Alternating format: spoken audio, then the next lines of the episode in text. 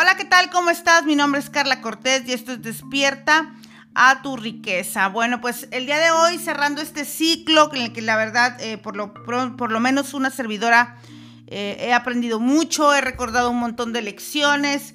Este, de pronto eh, dicen que el conocimiento no es de nadie porque de pronto, no sé, me, descubrí repasando otra vez libros que leí hace 10 años o, tal vez hasta 15, y pues eh, ver cómo se han convertido parte de, mí, ¿no? Como, como ya hay frases que tengo bien tatuadas, como hay lecciones que hasta a veces pensaba que yo las había creado y ahora resulta que las generó alguien más, ¿no? Este, ir hacia atrás y revisar y darme cuenta que pues somos la suma de todo lo que leemos, de todo lo que aprendemos, eh, pero más diría pues de lo que realmente recordamos, ¿no? Porque tal vez te pase que has tomado muchos talleres o que has aprendido muchas cosas, incluso en la universidad, pero pues realmente eres lo que recuerdas, lo que realmente eh, eh, integraste a tu vida. Así es que bueno, si vuelves a repasar todos los audios, te vas a dar cuenta que en todos hay cosas para aplicar,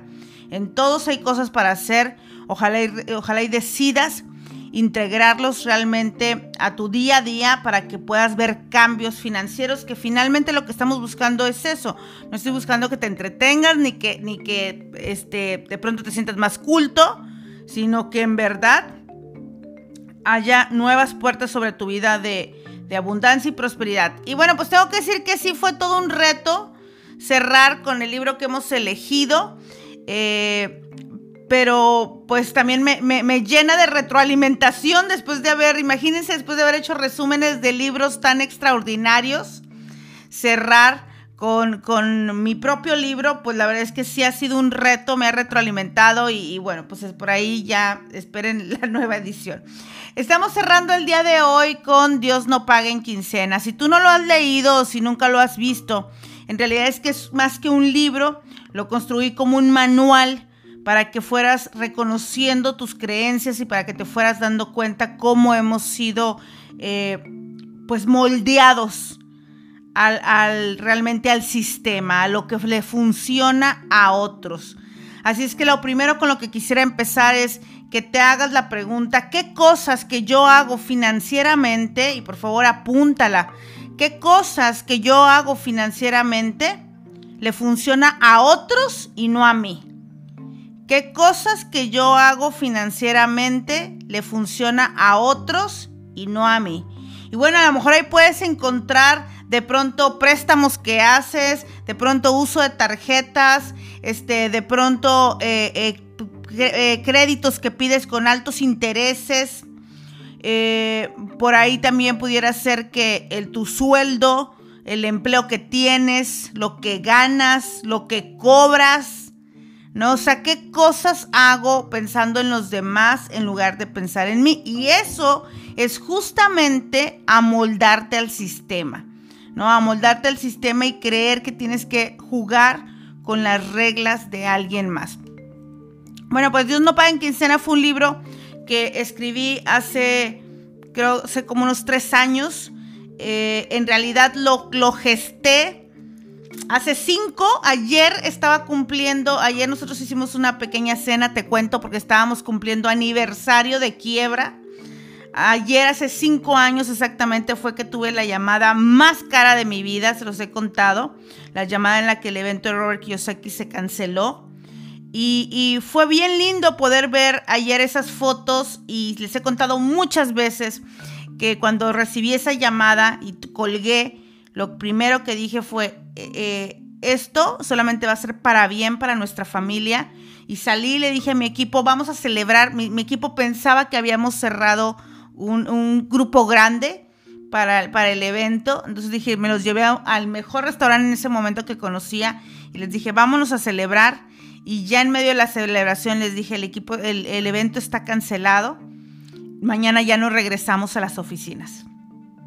Entonces, eh, pues imagínense los días después de esto que me trae toda una ruptura, ¿no? Que me trae, eh, la verdad, eh, pues una quiebra por millones, por millones de pesos. Y, pues tratar de, de trabajar con todo, pero al mismo tiempo en este dinero que había que devolver, pues estaban todos los alumnos que habían comprado lugares y que ahora yo tenía que devolverles el dinero. Eh, pues ahora sí que en las peores condiciones, ¿no? Porque pues el dinero ya no existía, el dinero se había usado en anticipos, se había usado en sueldos, eh, se había usado en rentas y ahora tenía que obligarme a generar los ingresos. Así que bueno, pues ahí y de hecho todo, toda la historia la pueden ver más o menos en el libro. Y ese es un libro que busca despertar la mentalidad, la creatividad y el compromiso para generar ingresos diarios. Mi pregunta es, ¿cuándo fue la última vez que generaste ingresos diarios? Y, a veces cuando tenemos un negocio, confundimos los ingresos del negocio con nuestros ingresos. Y muchas veces ni siquiera así estamos comprometidos a generar ingresos diarios. Pero el que tu negocio esté ingresando no significa que los ingresos sean tuyos, porque aún así puede ser que tú sigas pagándote por semana, por quincena o tal vez hasta en cierre de mes.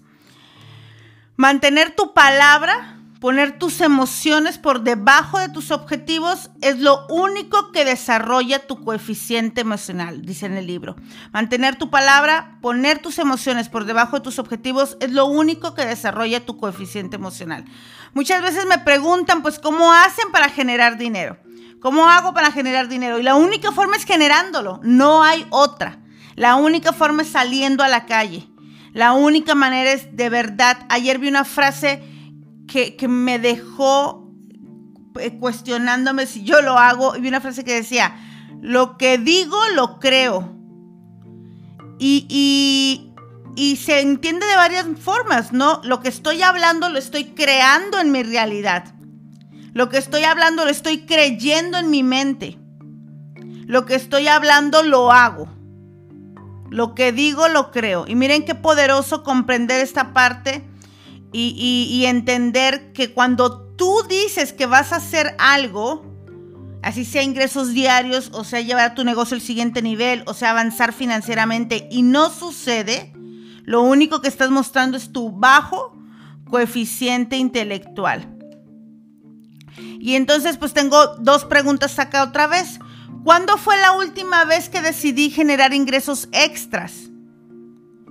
¿Cuándo fue la última vez que decidí generar ingresos extras? Y ahí tú vas a poner hace seis meses, hace un mes, hace dos meses, hace un año. ¿Qué sucedió? Generé, no generé, me cansé, este, lo dejé por la paz, lo, puse para mañana, no le di importancia, me, me desenfoqué. ¿Cuál es la constante en los emprendimientos que he realizado sin éxito que se repite? ¿Cuál es la constante en los emprendimientos que he realizado sin éxito que se repite? Y entonces ahí vamos a encontrar emocionalmente hablando o en creencias las, las, cosas para trabajar. Puede ser que tú digas que me desanimo, que postergo, que no acciono, eh, que, no tengo, que no me dan resultado, que no tengo suficiente información, este, que me desespero, eh, que a lo mejor me da ansiedad, que no organizo bien mis tiempos. ¿Cuál sería la respuesta? Y ahí tienes el, de los primeros pasos para trabajar. Hay varias, hay varias ah, premisas que se, que, se, que se manejan en el libro que las voy a enumerar para que las vayamos desmenuzando y entonces tú vayas teniendo como un norte o algunos tips para trabajar. Número uno, toda circunstancia en tu vida apunta hacia una oportunidad. Y ahí estaba yo, ¿no? En la quiebra, sin dinero, este, había salido del negocio, eh, eh, la verdad con una relación familiar pésima de en todos los sentidos con mi mamá, con mis hermanas, con mi esposo, bueno, con mis amigos, con mi, con mi grupo cercano. Y, pudiéramos creer que, eso podía llevar al, piso cualquiera. Y a mí me llevó, ¿eh? Me llevó tal cual. O sea, creo que fueron los, uno de los dos años eh, de mayor tristeza, depresión, ansiedad que he tenido. Y, y entonces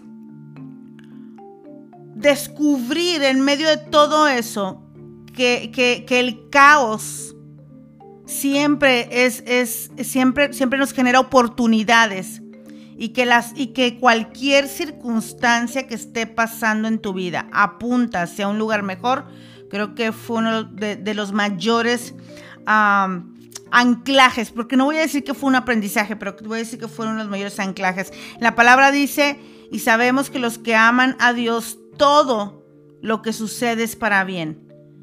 El tema es, ¿realmente estás creyendo que todo lo que te sucede es para bien? ¿Realmente estás confiando que todo lo que sucede te sucede es para bien? ¿Realmente estás capitalizando todo lo que te sucede para bien?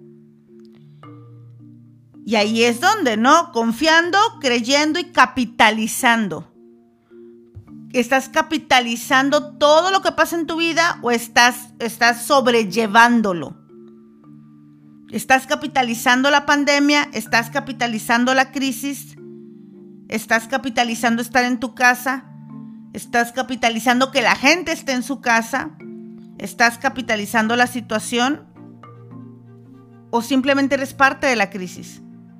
Simplemente eres parte del problema, simplemente eres parte de la ansiedad. Entonces, número uno, toda circunstancia en tu vida apunta hacia una oportunidad. Número dos, cuando tienes dinero, invierte cuando no inventa. Eh, eh, esta idea de, creer que se necesita dinero para hacer dinero creo que es una de las ideas más obsoletas que hay. Y no siempre tenemos dinero para invertir, ¿no? Y no siempre estamos en esta posibilidad. A veces cada peso que llega va a gasto o va a deuda. Todos hemos estado en ese momento en el que dices, cada peso va para esta situación.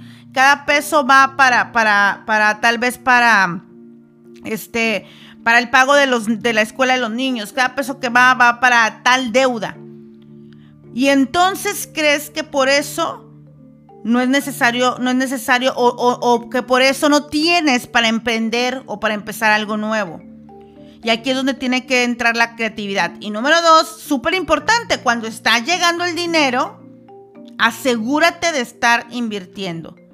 Asegúrate de estar invirtiendo. Creo que hay, hay tres, ah, yo diría que hay tres razones por las cuales invertir. Número uno, para anclar. ¿Cuándo invertimos para anclar? Invertimos para anclar cuando en realidad es una inversión eh, que solamente lo que, lo que hace es generar creencia. Por ejemplo, si tú empiezas a comprar eh, monedas de plata.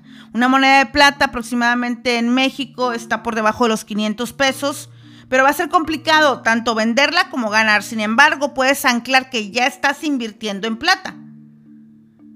Así es que ese es, un buen anclaje que después puede, que, está generando una semilla que va a dar fruto después.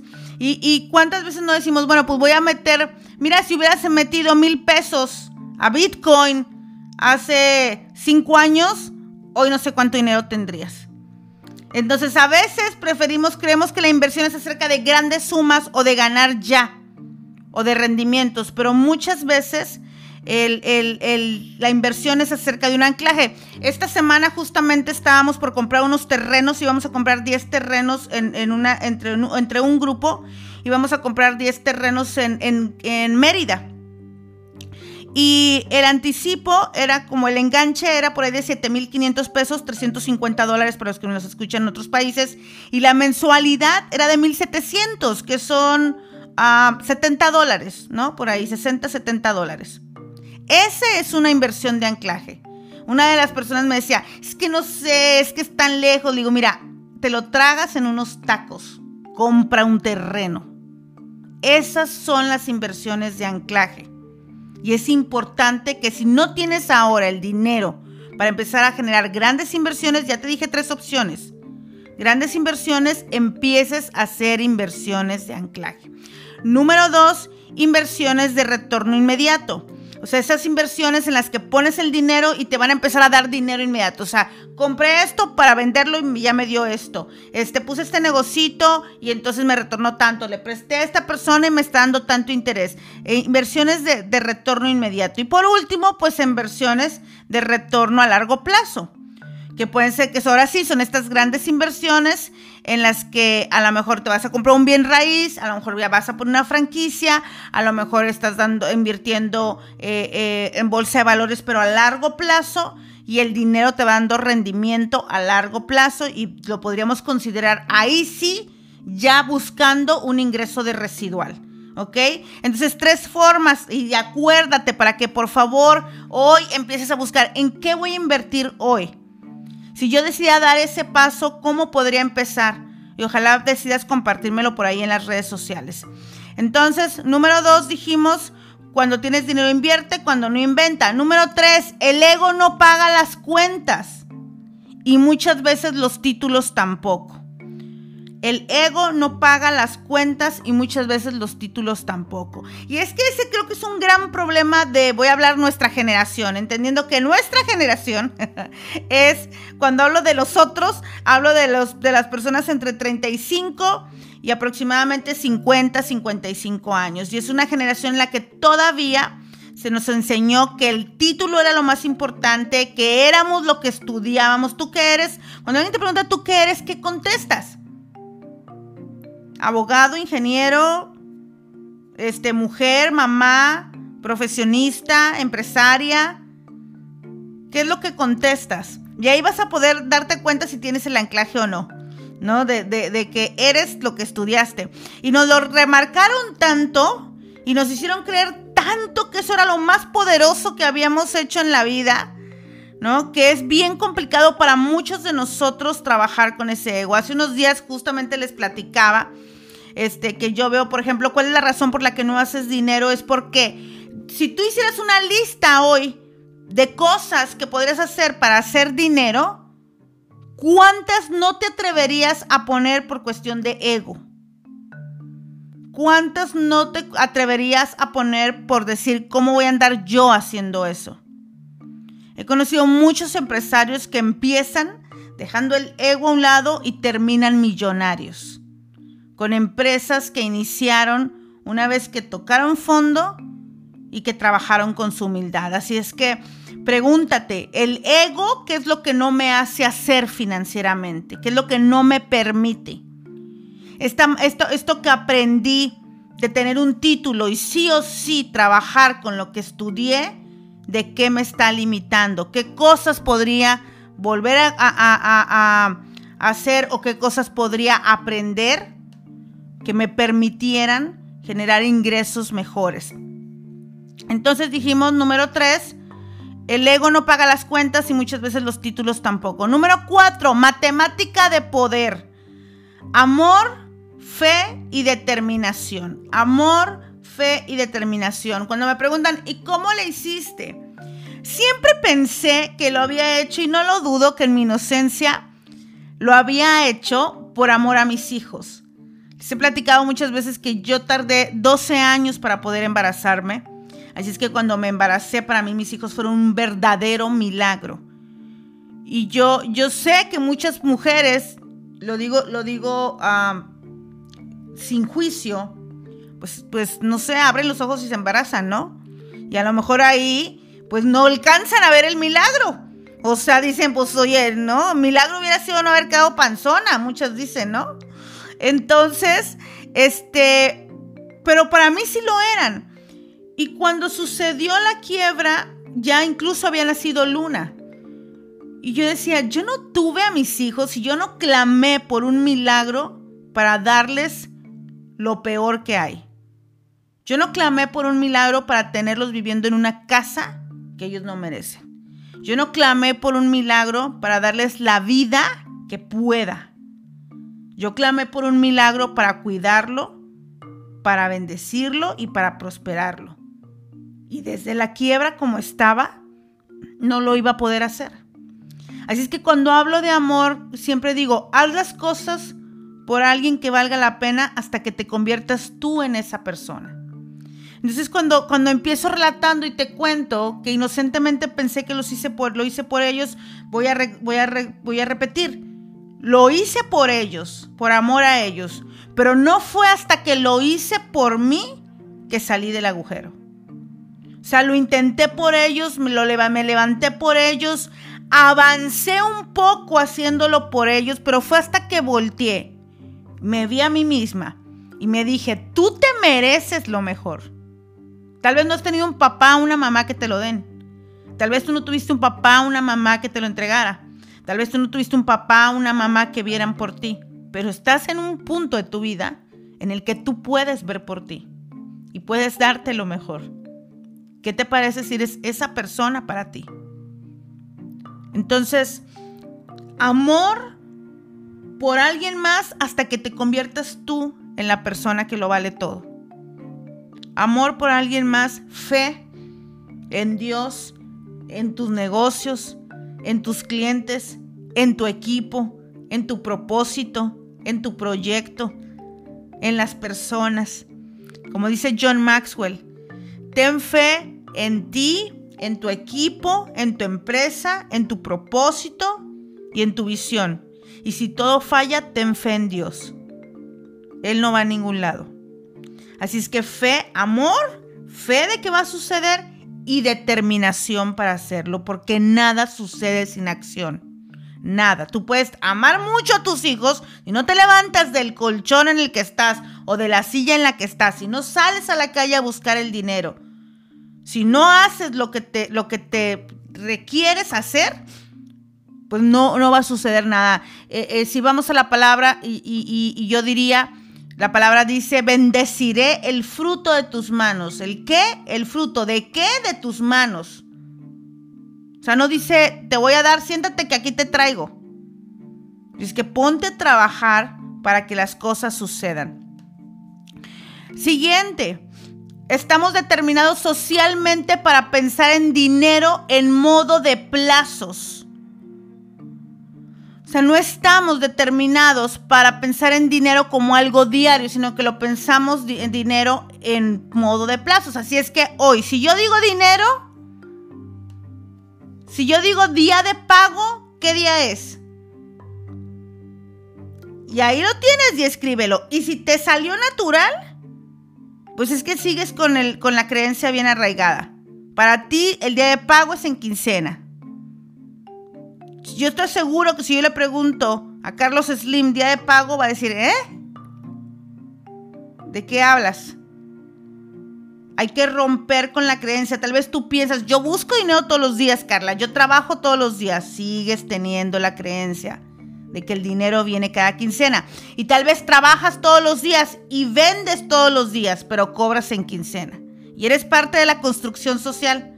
Cuando, cuando, cuando vendes, cuando te pones a vender y le dices, no te preocupes, págame en la quincena. Eres parte de la construcción social. Así es que deja de ser, ¿no? Parte del problema y empieza a creer que tus clientes tienen dinero todos los días. Empieza a creer que tus clientes tienen dinero todos los días. Salte de la ecuación. Salte de la ecuación. Ojalá hoy, si me estás escuchando, si estás escuchando este audio, o hoy, si estás aquí, comprendas, he sido parte de la ecuación todo el tiempo. Requiero jugar otro juego, uno más alto, que traiga mi vida personas más altas. Cuando tú dejes de pensar en quincena, vas a traer a tu vida clientes que te paguen el día 5, el día 10, el día 3, el día 7, el día 9. Mientras tú sigas pensando y creyendo en quincena, vas a seguir atrayendo a tu vida personas que solamente tienen dinero los 15 y los 30 y que además, si no buscas el 15 y el 30, cualquier otro día te fregaste, porque ya se acabó el dinero. Así es que para atraer gente diferente, conviértete en una persona diferente. Siguiente, no importa el vehículo, sino la meta. No importa el vehículo, sino la meta. Y aquí otra vez es un poco como la misma idea acerca del ego. ¿Cuál es tu meta financiera de este mes? Y muchas veces podemos decir, ¿tienes objetivos financieros este mes? Y tal vez tú puedes decir, sí, la meta si yo, si yo hablo con la mayoría, ustedes me van a contestar sí. La meta de mi negocio es facturar tanto. Pero yo no te estoy preguntando por el negocio, te estoy preguntando por ti. ¿Cuál es tu meta financiera de este mes? Entonces, cuando tú dices, cuando tú eres capaz de decir, mi meta financiera este mes son 50 mil, y si mi negocio, que es el vehículo que utilizo para llegar a esa meta, no me lo da, yo me preparo cada día para que sí o sí llegue a mí, llegue, a mí el dinero. Ese es el cambio que tienes que hacer. Esa es la razón por la cual cuando le pregunto a la gente, ¿qué pasó? Es que no he vendido. Es que el cliente no me pagó. es que, y pareciera que todo mundo tiene el control financiero sobre tu vida. Por eso yo digo, cambian de vehículo, pero no cambian de mentalidad. O sea, te saliste del empleo, te, te pusiste un negocio, te sentiste bien fregón, pero antes el dueño de tus quincenas era tu jefe. Ahora estás más jodido porque son los 30 clientes que tienes. O sea, ahora hay más personas con poder sobre ti. Porque tú le has cedido el control de tus ingresos a alguien más porque en realidad no, no te educaste, no cambiaste tu mentalidad, no trabajaste financieramente, sino que simplemente decidiste emprender.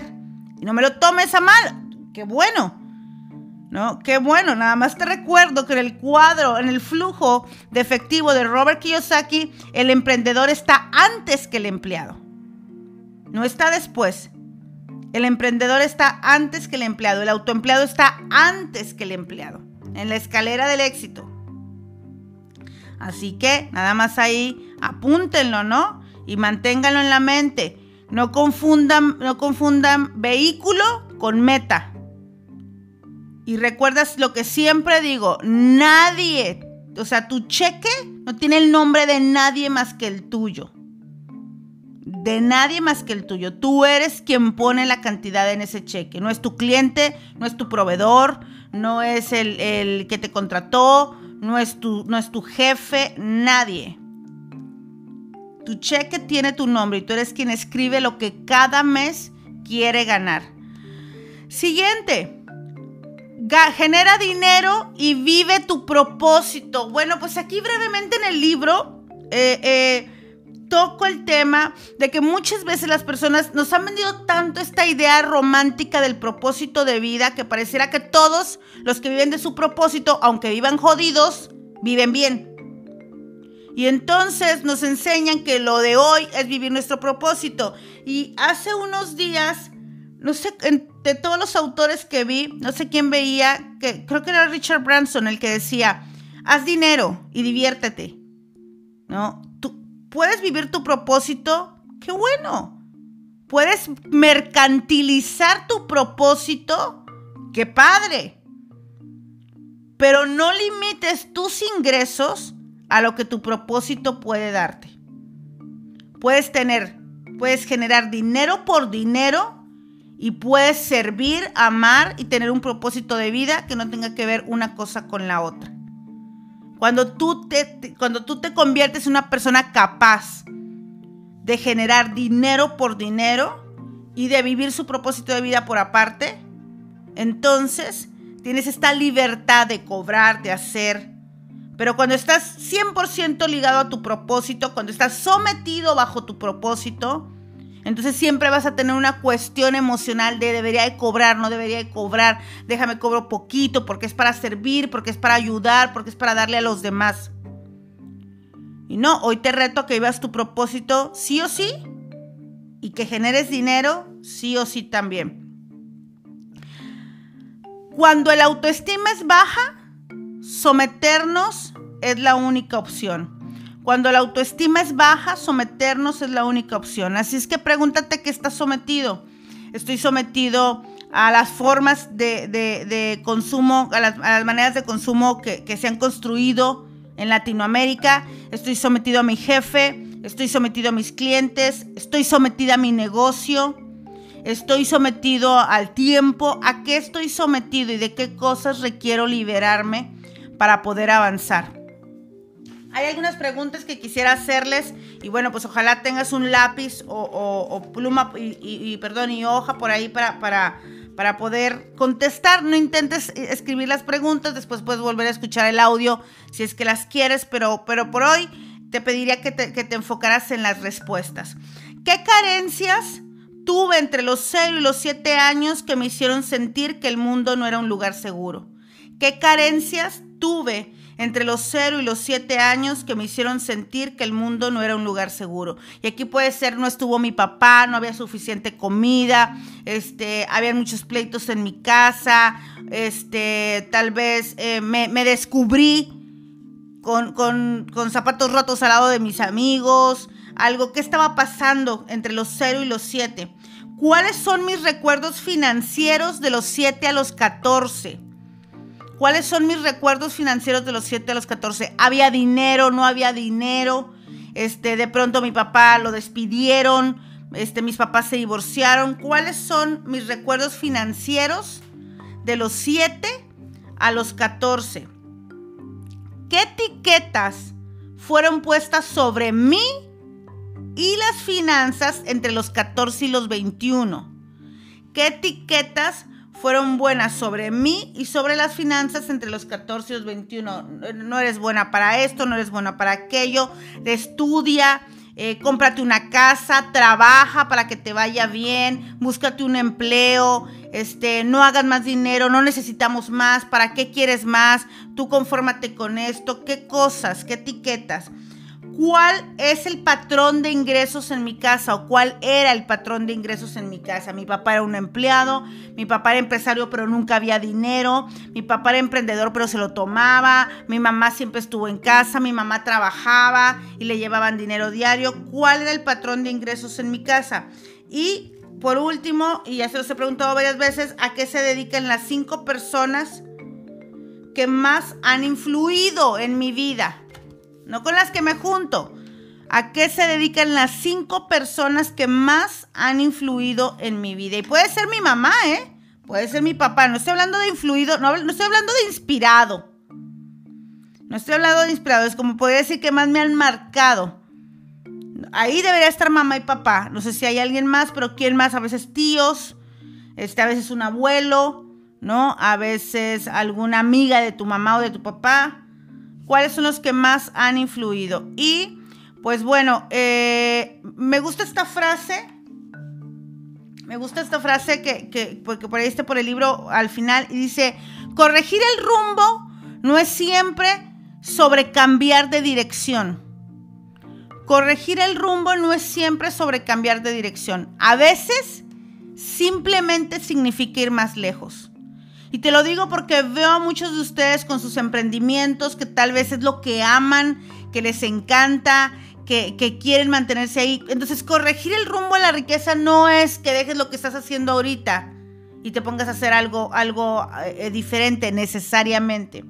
A veces es simplemente elevar tu facturación, ir más lejos, atraer más clientes, buscar más maneras, eh, eh, integrar más, más servicios dentro de tu propio negocio, echarle más ganas, ponerte metas más altas, tratar de ir más lejos en el mismo, en el mismo lugar o en el mismo rumbo en el que estás. Tal vez para este año te habías puesto de meta un millón de pesos, porque no te pones 10.